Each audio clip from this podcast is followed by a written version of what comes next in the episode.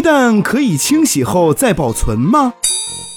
平时买来的鸡蛋上面免不了有一些鸡屎，一看就让人觉得恶心。哦 no！于是很多勤快的人便干净利落的用清水给鸡蛋洗个澡，然后再保存起来。其实这种做法是不可取的。这鸡蛋呀，尤其是新鲜的鸡蛋外壳上都有一层粉末状的胶性物质，这些物质的主要作用就是阻止细菌入侵到鸡蛋内部。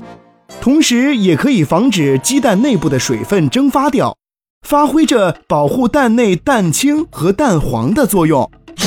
可是，如果我们多手多脚把这些胶性物质给洗掉了，那么鸡蛋就会变得很容易变质。